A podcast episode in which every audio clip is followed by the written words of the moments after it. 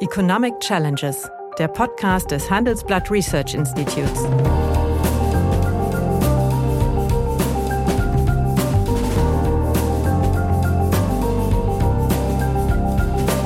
Bert Rürup, der Chefökonom des Handelsblatts, diskutiert mit Michael Hüter, dem Direktor des Instituts der deutschen Wirtschaft, wöchentlich aktuelle wirtschaftliche Herausforderungen. Für Deutschland wie für die Weltwirtschaft. Aber das zeigt nochmal, äh, wie richtig es gewesen wäre, die Geldpolitik wenigstens etwas neutraler aufzustellen und nicht gegen die Windmühlen der Deflation so lange anzukämpfen. Das ist ein Problem, was weit über diese aktuelle Krise hinausgeht. Mission to the Moon, ja, die einen, die also jetzt immer diese Mazzucato-Argumente und da wird die große Mission, das kann man ja alles auch formulieren, und die anderen sagen, die Schuldenbremse gilt. Ich finde, dazwischen ist irgendwie eine intellektuelle Lücke. Alle Konzepte sind zusammengebrochen gegenwärtig. Ja, hallo, guten Tag, meine Damen und Herren. Hallo, lieber Michael. Hallo, lieber Bert. Die beiden wichtigsten Notenbanken der Welt sind die amerikanische Federal Reserve und, freilich mit äh, gehörigem Abstand, die EZB. Die Fed kämpft derzeit gegen eine veritable Inflation klassischer Provenienz, nämlich die getrieben ist, einmal durch eine ultraleichte Geldpolitik und zum anderen allerdings durch sehr, sehr kräftige Lohnsteigerungen. Die EZB hat gleichermaßen seit fast 20 Jahren eine ultraleichte Geldpolitik getrieben.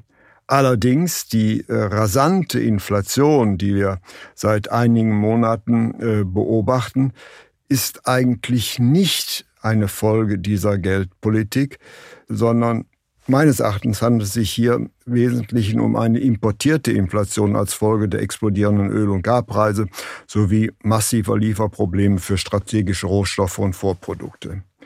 Und zudem, das wird auch gerne verdrängt, ist die EZB ja die Zentralbank eines Verbundes wirtschaftlich höchst heterogener Staaten wobei allerdings der Zusammenhalt der Staatengemeinschaft nicht zu ihrem Mandat zählt, aber Draghi das ganz nach vorne gestellt hat. Deswegen meine Frage, wie glaubst du, wird die EZB aus äh, diesem Dilemma einerseits Verantwortung wahrnehmen gegenüber dem Inflationsziel, zum anderen aber den zwar nicht äh, verfassungsmäßig vorgegebenen, aber doch implizit geltenden äh, Zusammenhalt der Eurozone zu lösen, diesen Konflikt. Ja, das ist in der Tat die 1000-Dollar-Frage, denn die. Ja, sonst ähm, hätte ich sie ja jemand anderen gestellt. Ja, nee, ist schon klar. Du hast die auch gleich, gleich morgens sozusagen auf dem Tapet. Nein, das, ich glaube, die EZB hat deshalb eine besondere Problemverschärfung, weil sie, das zeigt sich jetzt immer deutlicher, versäumt hat, rechtzeitig etwas neutralere Geldpolitik zu machen. Äh, wir haben immer noch die minus 0,5 äh, bei für Bankeinlagen. Ähm, es ist jetzt gerade mal auf Null. Also der Negativzins hatte eigentlich ähm, nach der Pandemie äh, also nach dem, dem Höhepunkt der Pandemie, also im Jahr 2021 schon keinen Grund mehr. Das hätte man bereinigen können. Das hätte keinerlei ähm, realwirtschaftliche mhm. Verdrückung ausgelöst. Wir haben auch keinen Kapitalmangel. Ähm, insofern ist die jetzt so richtig hinter der Kurve. Ne? Das ist, ja. was man aus der Sicht des Kapitalmarkts sehr deutlich sagen muss. Die äh, amerikanische Notenbank hat früher gestartet. Von der, vom Timing her ja, das hast du angedeutet, ja auch richtig, denn sie hat ja ein viel stärker binnenwirtschaftliches Inflationsproblem. Insofern musste sie auch äh, sehr viel früher mhm. ähm, äh, ein Warnesignal rausstellen. Wenn man sich das anschaut, von den jetzt gerade 8,2 Prozent Inflation sind 5,3 ohne Lebensmittelenergie. Das heißt also, äh, da ist zwar auch ein Effekt von Lebensmittel und Energie, mhm. aber der ist deutlich kleiner. Und wir haben ja. es bei der anderen, äh, bei uns hier so, dass wir sagen können, von den 7,4 äh, sind knapp drei ohne Energie und ähm, Nahrungsmittel. Das heißt, da ist vom Druck her im System natürlich auch was drin. Drei sind auch oberhalb mhm. der Zielnorm der Europäischen Zentralbank. Und es ist natürlich auch so, dass Energie auch indirekt wirkt über bestimmte äh, direkte Preisanpassungen in, in Fahrtkosten und so mhm. weiter, was sozusagen nicht, nicht der Energie an sich zugeordnet wird. Und der Markt, ähm, was hat, war schon etwas erstaunlich, hat ja so überrascht getan, weil die EZB damit eine Perspektive verbunden hat, dass sie nachhaltig die Zinsen erhöht. Also ich meine, das musste man doch nun erwarten, äh, dass sie hier nicht neutral sein muss. Die entscheidende Frage ist, wie weit kann sie den Spielraum nutzen? Und das ist ja dein, das, ja. die, die Gegenrestriktion, die du formuliert hast, äh, so es dann zu Problemen in der Eurozone kommt. Wir haben gesehen, die Spreads in Italien ähm, sind überraschend stark haben angezogen. Haben schon schön ausgeweitet. Ja, und äh, das hat auch dort äh, direkt zu Unruhe geführt und auch zu Reaktionen. Man kann es ja diesmal ähm, nicht den Deutschen vorwerfen, denn äh, wir verlangen keine Austerität oder irgendwas, was die immer unterstellt haben, sondern es ist schlicht und ergreifend die Notenbank, die das erste Mal, das müssen wir uns auch klar machen, in 20 Jahren Inflation bekämpfen muss. Mhm. Nach einer kurzen Unterbrechung geht es gleich weiter. Bleiben Sie dran. Die deutsche Wirtschaft steht am Scheideweg. Um wettbewerbsfähig zu bleiben, müssen Unternehmen wichtige Transformationen anstoßen. Ab dem 24. April diskutiert die Restrukturierungsbranche Strategien für die Zukunft von Unternehmen. Mit dabei sind unter anderem Dr. Thomas de Maizière, Evelyn Freitag und Professor Dr. Ulrike Malmendier. Mit dem Vorteilscode Restrukturierung 24 erhalten Sie 15% Rabatt. Alle Informationen finden Sie auf handelsblatt-restrukturierung.de. Sie hat ja die ganze, es war kein Druck und sie hat dann Deflation. Sie hat ja immer gegen eine nie vorhandene oder nie drohende Deflation gekämpft. Genau, gut, genau. Das war jetzt vor allen Dingen in den letzten Jahren sehr extrem, seit 2015. Aber aktuell erleben die etwas, was sie noch nicht gemacht haben, was sie nicht machen mussten, mit einem Personal, das offensichtlich zumindest an der Spitze sich auch schwer tut, äh, diesen mhm. Schwenk hinzukriegen und die Unabhängigkeit, die er sich haben müsste, nicht wirklich reflektiert. Also die, die Antwort auf deine Frage ist, äh, gelingt es der EZB im zweiten Halbjahr, äh, auf der einen Seite etwas mehr äh, aus der Position hinter der Kurve auf die Kurve zu kommen, also mit dem Kapitalmarkt zu gehen. Das ist ein langer Weg, wenn du anschaust, dass allein die zehnjährige Bundesanleihe bei 1,4 Prozent liegt. Und das ist ja auch ein weiter Weg. Also, dass die noch ein Prozent in diesem Jahr erreichen, halte ich für hm, na, eher unwahrscheinlich. Aber äh, das muss gelingen. Auf der anderen Seite darf man sich auch nicht ins Boxhorn jagen lassen. Wir haben in den südlichen Ländern der Eurozone natürlich eine andere Konstitution als vor sieben, acht Jahren, als das ja, auf der die Spitze haben war. ihren Fristigkeitsverkehr ja deutlich verlängert. Einige Länder, genau. Österreich hat beispielsweise äh, lebenslange äh, Anleihen ausgegeben. Das heißt ohne Verfallsdatum. Das heißt, man hat sich da schon abgesichert. Das heißt, so sensibel reagieren die auch die hochverschuldeten Staaten nicht mehr auf eine Zinssteigerung. Genau. Insofern war eigentlich die, die, die Reaktion des Marktes mit Blick auf Italien schon ein bisschen überraschend, denn wir haben ja auch dort eine Regierung, noch ist Draghi im Amt und äh, hat ja auch die, die Mehrheiten der eigentlich das Land doch nach vorne bringt und, und auch in dem Resilience and Recovery Programm ja. Next Generation EU gute Vorschläge äh, in die Umsetzung gebracht hat. Also das muss man sich anschauen. Eigentlich ist der Druck von der Seite geringer, als er lange Zeit war. Ähm, wir haben auch zu sehen, die Bankbilanzen haben sich verändert, sind verkürzt worden. Wir haben andere Strukturen. Wir haben den äh, Resolution Fund, mhm. den, den Abwicklungsfonds. Also eigentlich hat sie den Spielraum. Ich glaube, das Problem ist einfach, dass sie kommunikativ zu lange also sich in der Deflationswelt bewegt hat. Ja gut, aber wie wird's denn äh, weitergehen? Es muss ja irgendwie äh, weitergehen, aber dass sie, sagen wir mal, äh, wir müssen natürlich auch sehen, wenn sie jetzt markant die Zinsen erhöhen würden, würde das ja zumindest kurzfristig am Inflationsdruck nichts ändern. Nämlich der Ukraine-Konflikt ist noch nicht verändert und solange der weiterläuft, werden wir diese exorbitant hohen äh, Öl- und, und Gaspreise haben. Das sind ja Inflationstreiber, nämlich von den Energiekosten werden ja über 30 Prozent der im Warenkorb berücksichtigten Güter beeinflusst. Ja. Auf der anderen Seite haben wir auch Länder wie die Schweiz, die äh, bei der gleichen Konstellation ähm, unter drei Prozent Inflation haben. Ja. Also die Frage ist, ob die Notenbank nicht ein Experiment eingehen müsste, das sich durchaus dem ähnelt, dass die Bundesbank ähm, in den späten 70, in den 70er Jahren eingegangen ist. Nämlich sie war gerade autonom geworden durch das Ende des Bretton Woods Systems äh, 73. Dann kam der Preisschock. Und sie hatte im Grunde schneller und früher reagiert, äh, mit der Schweizer Nationalbank damals übrigens im Parallelschritt oder weitgehend parallel, als die angelsächsischen Notenbanken. Der Preis war eine Stabilisierungsrezession. Aber sie hat ihre Unabhängigkeit genutzt, zu mhm. zeigen, dass sie kein Reputationsrisiko eingeht, sondern ihren Auftrag Preisniveau Stabilität erfüllt. Man könnte das spiegeln. Die EZB, wir haben es eben gesagt, muss das erste Mal Inflation bekämpfen. Sie muss gerade beim ersten Mal auch zeigen, dass sie hier nicht zögerlich ist. Also man kann argumentieren, dass sie ähm, durchaus eine Bereinigungskrise auch ein Stück äh, fördert oder befordert, damit mit den Inflationsraten auch alle anderen Überwälzungen in das Binnensystem, die jenseits der Lohnpolitik ja auch stattfinden, äh, einfach sozusagen zu, zu begrenzt werden. Die Kaufkraftverluste sich begrenzen, aber klar ist, sie kämpft natürlich äh, gegen erheblichen äh, Wind aus dem Ausland und das. Ja, sie kämpft ja nicht gegen eine Überschussnachfrage im Inland, sondern sie kämpft ja gegen eine via Rohstoffpreise importierte Inflation. Und dagegen ist eigentlich die klassische Geldpolitik machtlos. Ja, insofern ist es natürlich auch eine Frage des allgemeinen Policy Designs. Was kann die Finanzpolitik tun, indem sie beispielsweise über bestimmte Beschaffungslogiken, indem sie mal auf ihre Preisimpulse schaut, was, was ihr Beitrag ist, äh, entsprechende ja, äh, Entlastungen schafft. Äh, und klar ist auch, dass selbst wenn die EZB effektiver handeln würde oder es könnte und dass die Inflation runterging, sie immer noch sehr hoch ist. Die EZB erwartet für das nächste Jahr 3,5 Prozent. Das liegt noch deutlich über der 2 Prozent Norm, hat auch nichts mit Symmetrie zu tun.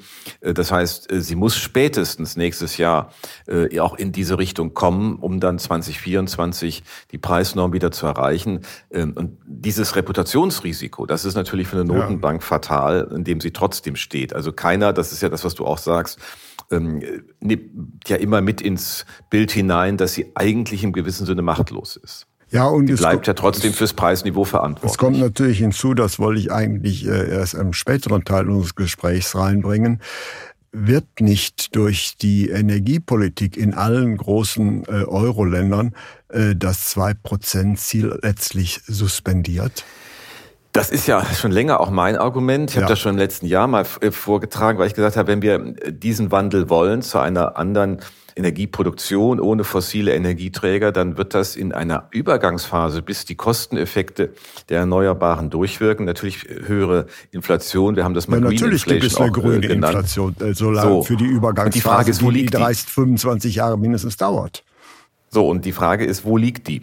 Die liegt aber nicht bei sieben Prozent, die liegt vielleicht eher bei drei Prozent. Ja. Also, dass wir doch eine deutliche Überschreitung haben, aber die Gewöhnung an ein drei Prozent Inflations Entwicklung ja. oder Trend ähm, ist natürlich für eine Öffentlichkeit, die in Deutschland aus der Bundesbankzeit kommt, immer noch kommt, ja. ähm, natürlich schon eine ja, große und, Herausforderung. Und wenn das die muss EZB man aber sehen. das Argument jetzt bringen würde, dann wäre Glaubwürdigkeit sofort von dem Munde doch wenn die dieses Argument jetzt bringen würde, was ja völlig richtig ja. ist. Ja, deswegen ja. ist sie in eigentlich im doppelten Dilemma.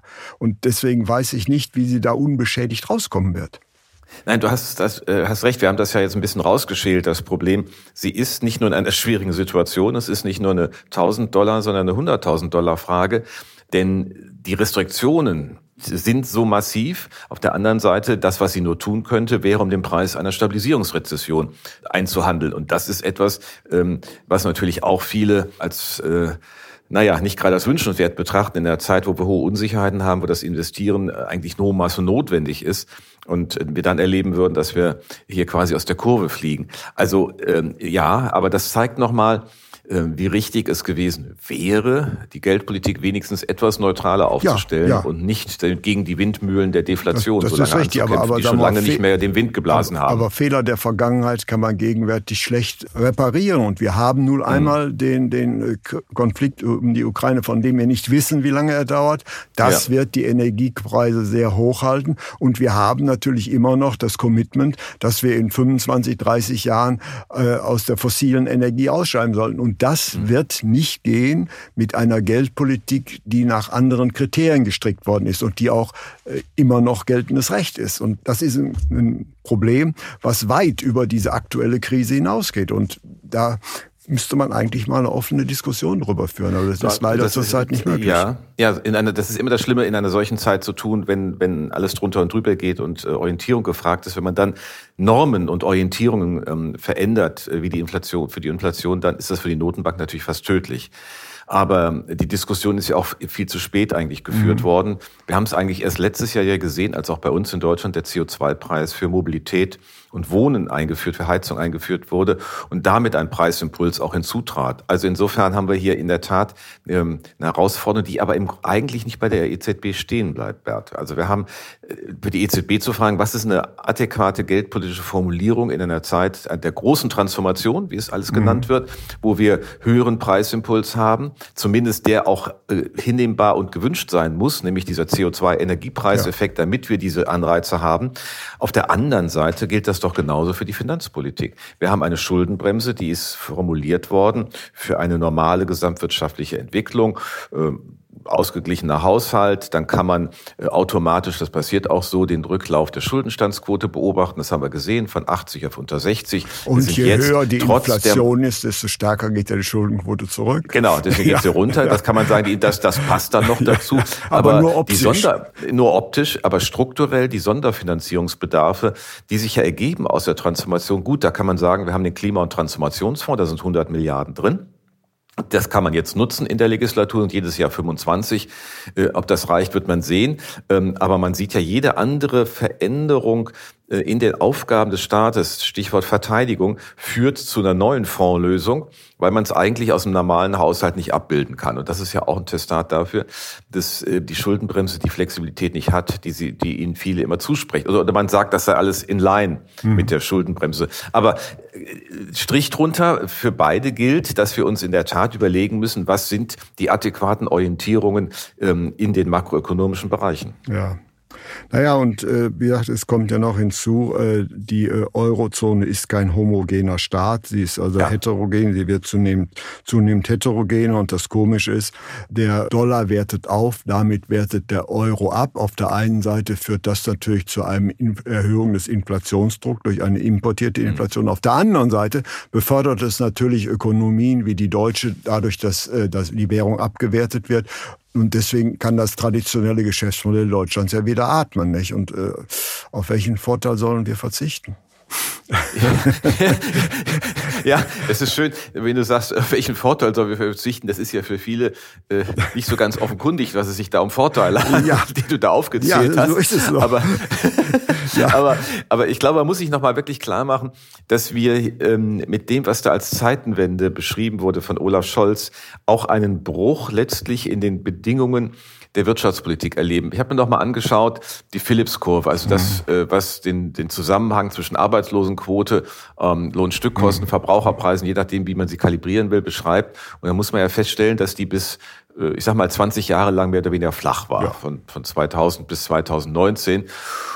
Und das ist ja nochmal der Hintergrund, das muss man ja auch nochmal sehen, dass wir diese Diskussion geführt haben über einen im Grunde keinen inflationsorientierten Bedarf der Geldpolitik, sondern sie hat immer eher an die, an das untere Ende, an die Deflationsgefahren geschaut. Mhm. Das gilt übrigens bei uns genauso wie auch ähm, in den USA. Und jetzt stellen wir fest, haben wir diesen, äh, diese, diese Entwicklung äh, wieder. Wir haben wieder eine nicht flache, sondern eine negativ geneigte Phillips-Kurve am aktuellen Rand, wenn man die, sich das für die letzten drei Jahre mal anschaut.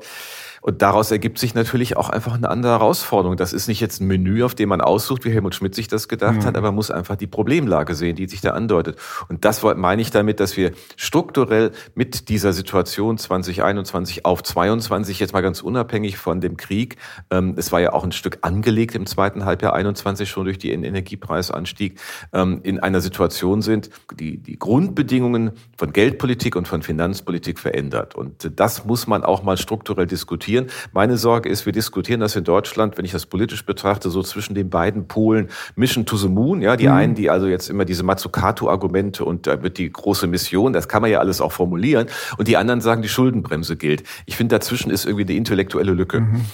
ja, aber, der, der man arbeiten muss. ich weiß nicht, wie du das siehst. Eine strukturelle Diskussion in der gegenwärtigen Situation zu führen, ist sehr problematisch. Auf der anderen Seite muss es darum gehen, die, sagen wir doch, angeknackste Reputation der EZB zu erhöhen. Wenn sie aber mhm. jetzt von sich aus äh, auf diese Argumente hinweist, dass es eigentlich keine Vergangenheit-Zukunftssymmetrie in der Geldpolitik geben kann, dann ist das nicht reputationsfördernd. Deswegen, ich möchte mhm.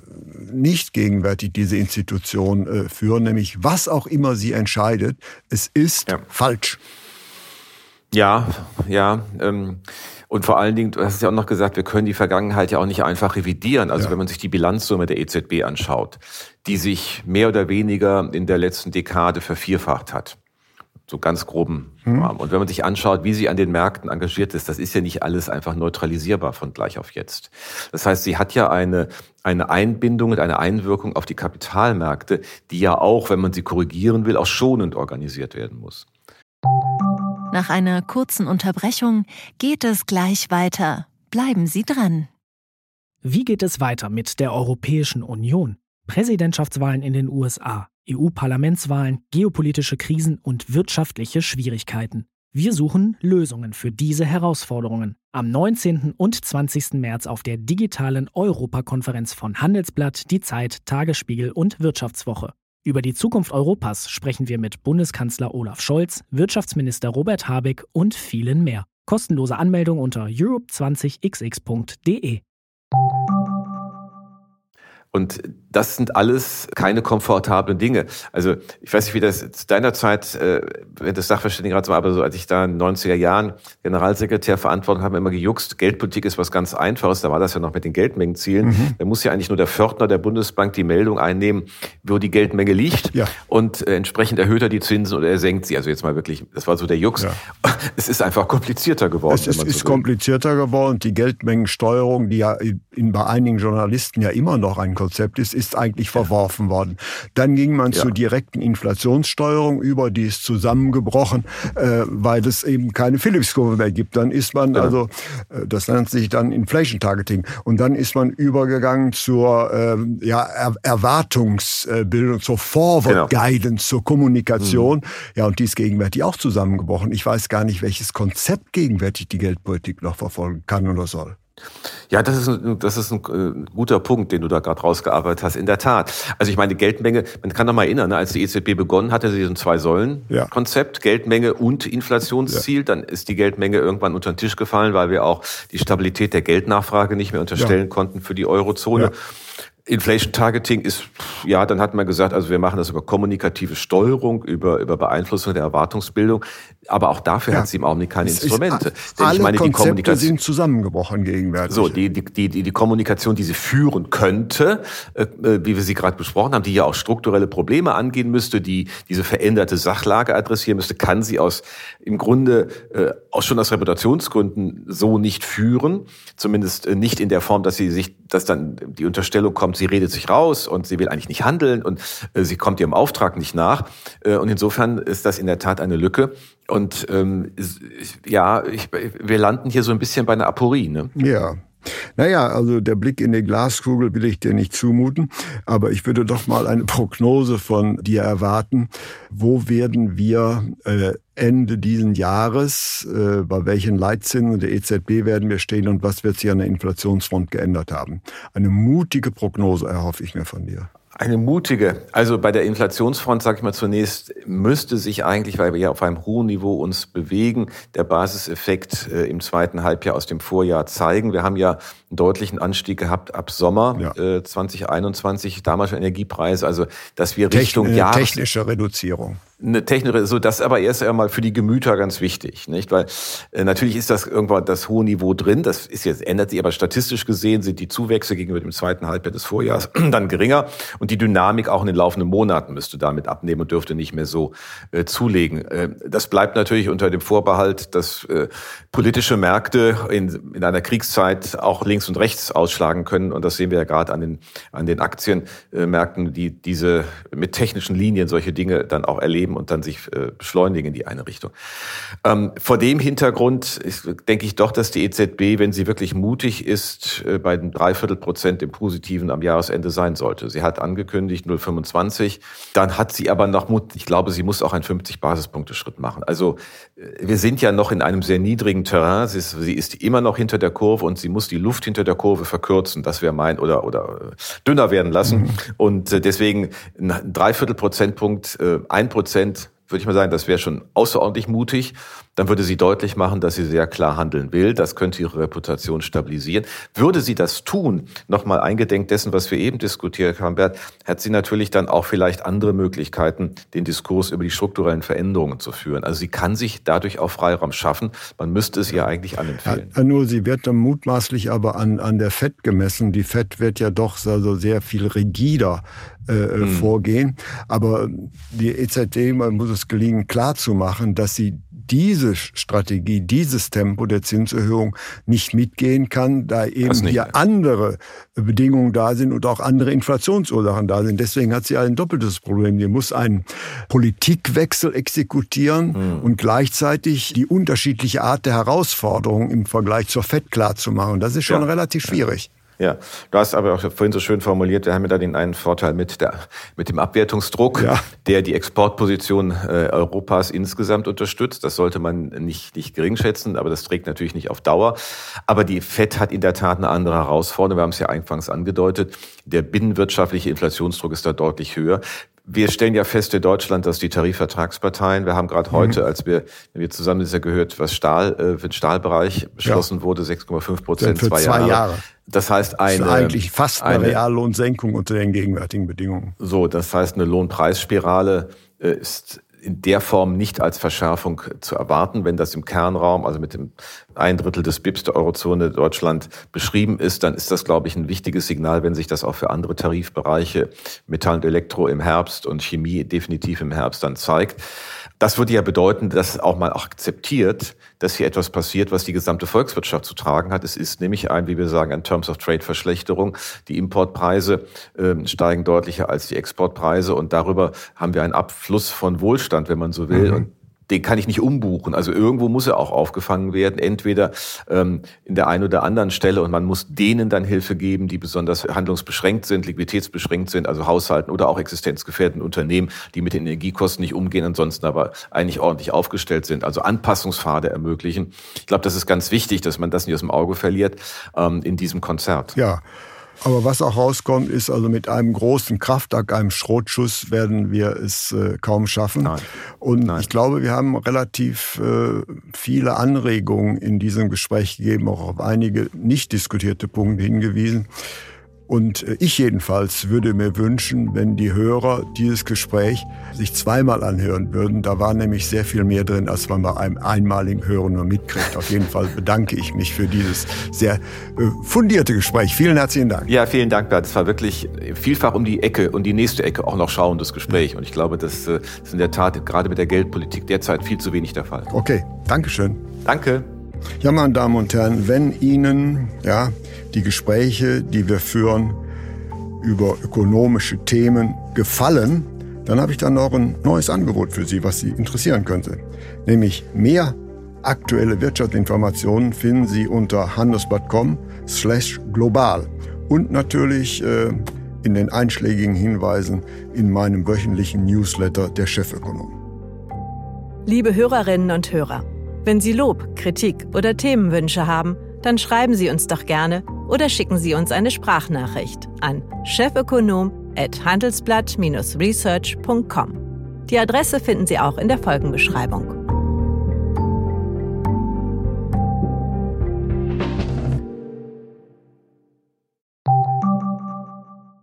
Die Welt steht vor gewaltigen Herausforderungen. Zum einen die Energiewende voranzutreiben und gleichzeitig den Klimawandel einzudämmen.